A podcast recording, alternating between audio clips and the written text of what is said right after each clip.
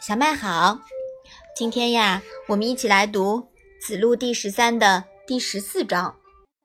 你先来念一下好吗？冉子退朝，子曰：“何晏也？”对曰：“有政。”子曰：“其事也。如有政，虽不无以无其与闻之。”妈妈，晏是什么意思呀？晏呀，是迟晚的意思。那这一章啊，讲了什么呢？冉求退朝回来，孔子说：“为什么回来的这么晚呀？”冉求说：“有正事。”孔子说：“只是一般的事物吧。如果有正事，虽然国君不用我了，我也会知道的。”嗯，好的。冉求是谁呀？冉求是季氏的家臣，他帮季氏管钱的。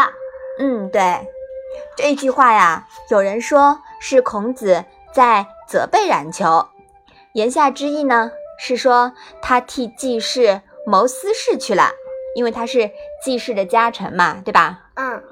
但是呀，奇怪的是，这里你看孔子。叫冉求叫什么呀？冉子。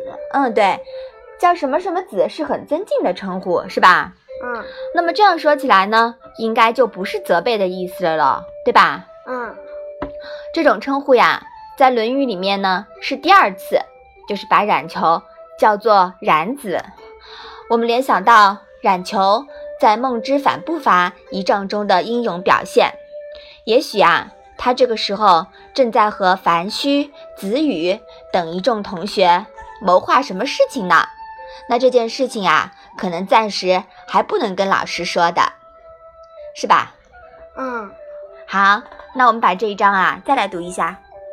然子退朝，子曰：“何晏也？”对曰：“有政。”子曰：“其事也。如有政，虽不无矣。”吾其与闻之。